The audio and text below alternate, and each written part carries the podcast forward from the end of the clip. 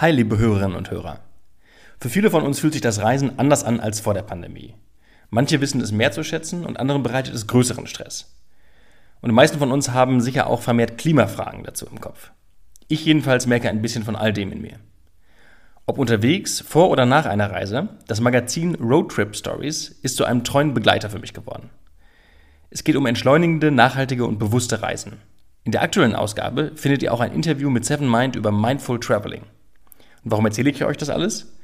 Roadtrip Stories hat eine Crowdfunding-Runde am Laufen. Und mit dieser Crowdfunding-Kampagne wollen sie den umweltbewussten Druck der über 200 Magazinseiten der kommenden Ausgabe realisieren.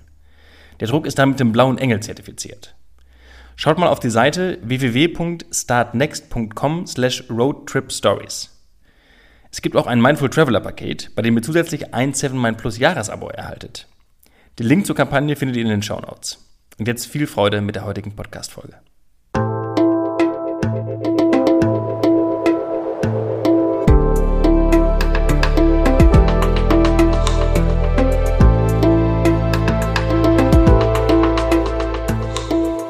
Willkommen bei dir, der Seven Mind Podcast mit Impulsen für ein gutes Leben. Für alle, die mehr Achtsamkeit und Gelassenheit in ihren Alltag bringen möchten. Hi und herzlich willkommen im Seven Mind Podcast. Mein Name ist René Träder und das ist die 164. Impulsfolge. Das Seven Mind Team hat neulich zu mir gesagt, hey René, mach doch mal eine Folge zum Thema, wie man sich selbst aushalten kann. Das finde ich eine interessante Fragestellung, denn hier geht es nicht direkt um Selbstliebe, sondern erst einmal nur darum, mit sich selbst klarzukommen und nicht vor sich selbst fliehen zu wollen. Auch das Thema Akzeptanz steckt ja hier drin, aber eben auch das Thema Toleranz. Was ist der Unterschied? Akzeptanz bedeutet, dass man sich sagt, es ist okay, dass ich so bin, wie ich bin. Toleranz bedeutet, es ist okay, dass ich bin. Man findet also manche Sachen doof und würde sie sich vielleicht auch anders wünschen, aber man hält es aus, dass es so ist. Man ist nicht im Widerstand gegen sich selbst. Und genau das kann ein guter Anfang sein für mehr Resilienz, für mehr Zufriedenheit, auch für Akzeptanz und Selbstliebe irgendwann.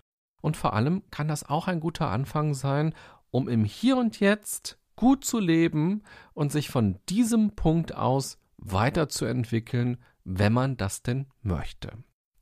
Diese Folge hier baut auf der Folge von letzter Woche auf. Vielleicht hast du sie ja auch gehört, vielleicht aber auch nicht. Da ging es um das Thema Selbstakzeptanz. Ich will gerne noch einmal in wenigen Sätzen meine Kernbotschaften zusammenfassen, falls du die Folge nicht gehört hast oder auch als kleine Erinnerung. Wenn wir über Selbstakzeptanz nachdenken, dann können wir verschieden darauf schauen. Wir können die Akzeptanz als das Ergebnis einer bewussten inneren Auseinandersetzung mit uns selbst ansehen. Das bedeutet, dass wir uns mit uns selbst konstruktiv und im besten Fall liebevoll beschäftigen, dass wir unsere Stärken kennen und auch unsere Schwächen. Und gerade bei den Schwächen geht es einerseits darum, sich zu fragen, ob es denn wirklich welche sind oder ob wir einfach viel zu hohe und völlig unrealistische Erwartungen haben. Zum Beispiel auch, weil wir uns mit anderen Menschen ständig vergleichen, vor allem über Social Media. Und andererseits geht es darum, sie anzunehmen und ins eigene Leben zu integrieren. Zumindest für den Moment, statt in einem ständigen Krieg mit sich selber zu leben. Manches ist veränderbar, vieles aber auch nicht. Wenn es sich um unveränderbare Schwächen, Makel und Handicaps handelt, ist es wichtig, die Vorstellung loszulassen, dass man besser leben würde, wenn es anders wäre. Diese Vorstellung ist oft nämlich falsch. Aber selbst wenn sie richtig ist, führt sie ja zu nichts, wenn es sich um unveränderbare Dinge handelt. Es kann dann also nur um die Frage gehen, wie ich mit meinen Schwächen, mit meinen Makeln und mit meinen Handicaps ein gutes Leben haben kann und nicht, welches Leben ich haben könnte, wäre ich anders. Du siehst, Akzeptanz ist ein ganz wichtiger Faktor für unsere Resilienz. Was ich hier gerade beschrieben habe, kann, wie gesagt, das Ergebnis eines langen Prozesses der inneren Auseinandersetzung sein. Man kann Akzeptanz aber auch anders sehen, nämlich als Entscheidung. Akzeptanz ist dann der Startpunkt, der die innere Arbeit auf eine andere Weise triggert. Weil diese Entscheidung unser Denken verändern und damit auch unsere Wahrnehmung, unser Empfinden und unser Verhalten verändern kann, wird man ganz selbstverständlich dadurch neue Erfahrungen sammeln und andere Schwerpunkte im Leben setzen. Die Herausforderung ist hier, dass man sich entscheidet, sich zu akzeptieren, man sich aber im nächsten Moment noch gar nicht großartig anders fühlt. Deshalb möchte ich in dieser Folge hier gerne über die Toleranz sich selbst gegenüber sprechen, also die Vorstufe, und ein paar Ideen mitgeben, wie man sich selbst besser aushalten, wie man sich selbst tolerieren kann. Den Begriff der Selbsttoleranz gibt es in der Psychologie nicht. Das liegt sicher daran, dass wir im Alltag selten den Unterschied zwischen Toleranz und Akzeptanz im Sinn haben, aber auch weil Selbsttoleranz als Ziel für viele Menschen nicht so erstrebenswert ist. Selbstakzeptanz oder Selbstliebe erscheinen attraktiver. Die meisten Menschen würden sicher auch eher zu einem Buch greifen, das einem erklärt, wie man Millionär wird, statt zu einem Buch, wie man endlich aus den Schulden rauskommt. Es ist eben die Frage, von wo aus man startet und welche Ziele man hat. Lass uns noch mal kurz schauen, was Akzeptanz und Toleranz unterscheiden, ganz grundsätzlich. Das Wort Toleranz hat einen lateinischen Ursprung, der so viel bedeutet wie ertragen oder dulden. Aushalten passt also auch zu dieser Sinnfamilie ganz gut. Vielleicht sind das Begriffe, denen das Positive fehlt. Ertragen, erdulden, aushalten. Das klingt nicht besonders nett. Aber wenn wir uns das mal im zwischenmenschlichen Bereich oder auch im politischen Bereich vorstellen, bedeutet es, dass zwei Nachbarn sich in Ruhe lassen und sich nicht gegenseitig tyrannisieren. Es bedeutet, dass zwei Länder sich nicht bekriegen. Von daher ist das schon eine Menge. Wenn wir Selbsttoleranz leben, dann bedeutet es also, dass wir uns selbst nicht mobben, dass wir uns selbst nicht fertig machen, dass wir nicht im Widerstand zu uns sind, dass wir es aushalten, ertragen, dulden, so zu sein, wie wir sind. Man könnte auch sagen, wir behandeln uns mit Respekt. Und dieser Begriff hat plötzlich wieder sehr viel Stärke, finde ich. Auch der Begriff Akzeptanz hat lateinische Wurzeln und meint gutheißen oder annehmen. Hier wird also deutlich, das ist schon ein Schritt weiter, wenn ich meinen Nachbarn gutheiße oder auch wenn ich mich selbst gutheiße. Und der nächste sehr große Schritt könnte die Freundschaft oder die Liebe sein. Aber Toleranz ist möglicherweise der Anfang einer guten Beziehung mit anderen Menschen, aber auch mit uns selbst. Deshalb möchte ich dir gerne das Bild des Respekts dir selbst gegenüber in dieser Folge mitgeben. Was würde sich verändern, wenn du mit Respekt in den Spiegel schaust? Was wäre, wenn du mit Respekt auf deinen Körper schaust? Mit Respekt auf deinen Charakter, auf deine Eigenarten schaust? Und wenn du respektvoll mit dir umgehst. Du musst dich nicht lieben. Du musst nicht direkt eine enge Freundschaft mit dir selbst haben. Du musst dich auch nicht mal in allen Facetten gutheißen. Aber was wäre, wenn du immer wenigstens respektvoll mit dir umgehst? Wenn du magst, kannst du gerne kurz auf Pause drücken und dich fragen, was diese Gedanken bei dir triggern. In welchen Bereichen oder auch bei welchen Themen wäre das für dich interessant? Wie könnte ein respektvoller Blick und ein respektvoller Umgang ganz konkret aussehen? Welche Gedanken hätten dann keine Bedeutung mehr? Und welche Verhaltensweisen wären dann anders? Drücke gern auf Pause oder, wenn du magst, denke auch gerne nach der Folge noch ein bisschen darüber nach. Lass uns nochmal genauer auf die Selbsttoleranz schauen. Ich habe ja gerade schon gesagt, dass es diesen Begriff der Selbsttoleranz in der Psychologie nicht gibt. Allerdings gibt es ihn in der Medizin in Bezug auf unser Immunsystem. Wie du ja vielleicht weißt, habe ich mich intensiv mit dem Thema Resilienz beschäftigt und ich bezeichne Resilienz gerne als unser psychisches Immunsystem. Auf körperlicher Ebene, da haben wir eine gute Idee davon, was das Immunsystem macht. Es schützt uns, wenn wir in Kontakt mit Bakterien und Viren kommen, also mit Fremdkörpern im Außen. Unser psychisches Immunsystem schützt uns dagegen bei Stress, Krisen und Schicksalsschlägen, also bei belastenden Faktoren im Außen. Und deshalb ist es ganz interessant, sich mal anzuschauen, was Selbsttoleranz im medizinischen Sinne bedeutet und wie wir das auf eine psychologische Ebene übertragen können. Selbsttoleranz ist nämlich die Fähigkeit unseres Immunsystems, körpereigene Stoffe als solche zu erkennen und von körperfremden Stoffen zu unterscheiden. Antigene, die vom Immunsystem als körpereigen identifiziert werden, werden toleriert, also in Ruhe gelassen. Dadurch wird verhindert, dass sich das Immunsystem gegen das eigene Gewebe richtet. Allerdings, und das ist spannend, dieses System ist störanfällig. Und das nennt man dann eine Autoimmunerkrankung. Das eigene Immunsystem bekämpft dann Elemente des eigenen Körpers und damit zerstört es seine eigene Lebensgrundlage und am Ende sich selbst.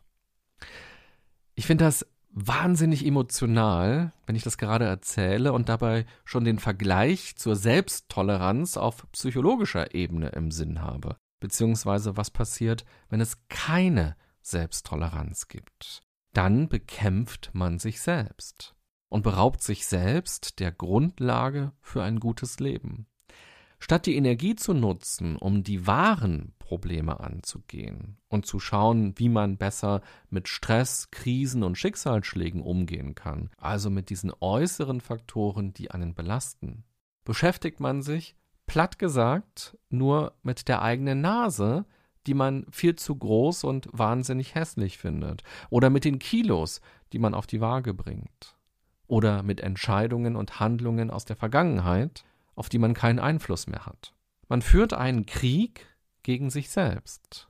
Einen Krieg, bei dem es nur eine Seite gibt. Das Gute daran, dass es nur eine Seite gibt, ist, dass nur man selbst die Friedensfahne hissen muss. Und der Krieg ist vorbei. Es gibt keine Gegenseite. Man selbst ist die Gegenseite.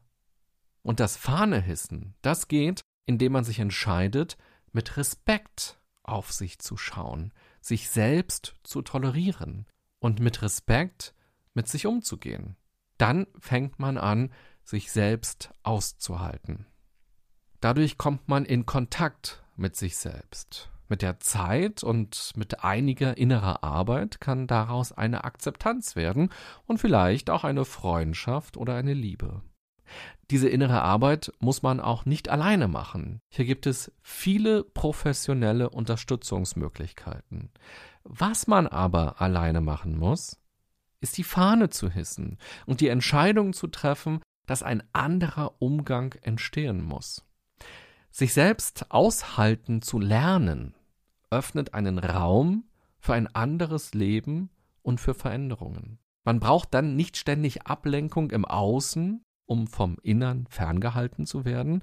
Man traut sich dann hinzuschauen und auch in Kontakt zu treten mit den dunklen Seiten, mit denen man unweigerlich dann konfrontiert wird. Mit Schmerz, mit Trauer, mit Einsamkeit, mit Unzufriedenheit, mit Wut, mit Erinnerungen. All das ist sowieso in einem selbst drin, ob man hinschaut oder nicht. Aber wenn man hinschaut, weiß man, warum manches so ist, wie es ist. Und man bekommt dann Ideen, wo man genauer hinschauen sollte und woran man arbeiten könnte. All das kostet natürlich Energie. Aber der Krieg ja auch. Und ohne den Krieg kann man die Energie sinnvoller nutzen. Die ersten Schritte zum sich selbst aushalten können über das Meditieren führen oder auch indem wir Zeit mit uns alleine verbringen. Aber ganz alleine, ohne Handy, ohne Laptop, ohne Fernseher, ohne Ablenkung. Einfach nur wir selbst auf dem Sofa. Einfach nur wir selbst beim Spazieren im Park oder Wald. In der Stille werden all die Monster kommen, die die Selbsttoleranz vielleicht schon seit Jahren oder Jahrzehnten boykottieren. Aber wie im Märchen führt der Weg da lang, wo die Monster sind. Wenn wir uns ihnen stellen, werden sie ihre Macht verlieren.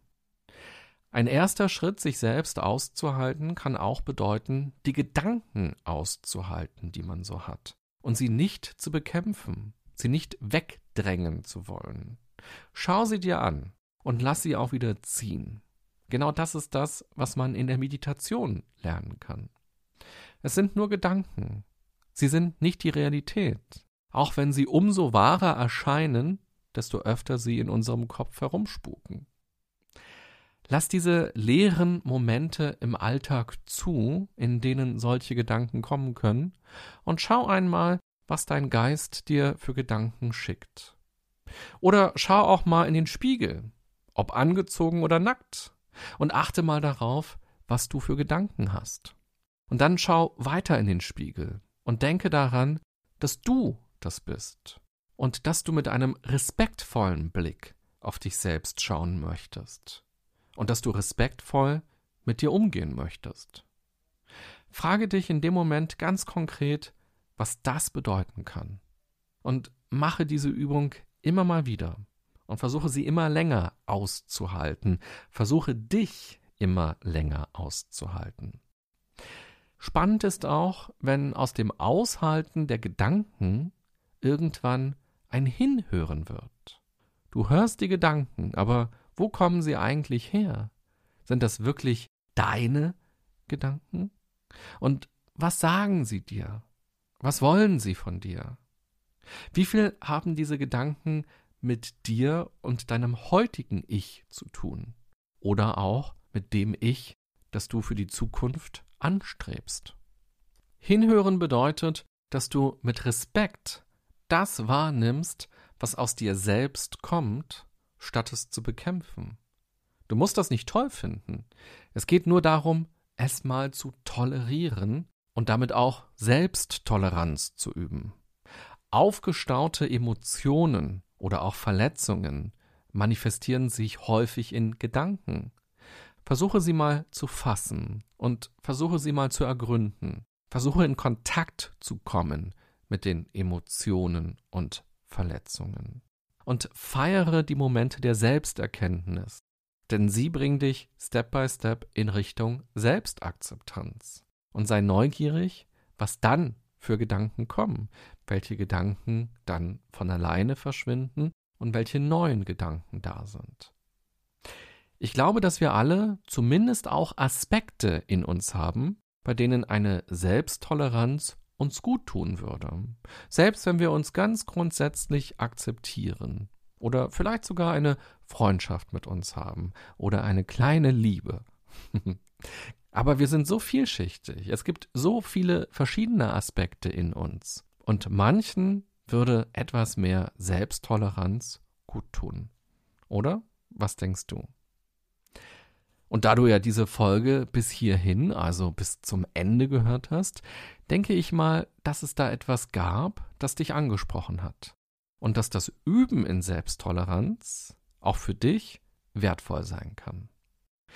Ich wünsche dir eine gute und achtsame Zeit und vor allem einen respektvollen Blick auf dich und einen respektvollen Umgang mit dir selbst, was auch immer für innere Monster dir auf deinem Weg begegnen.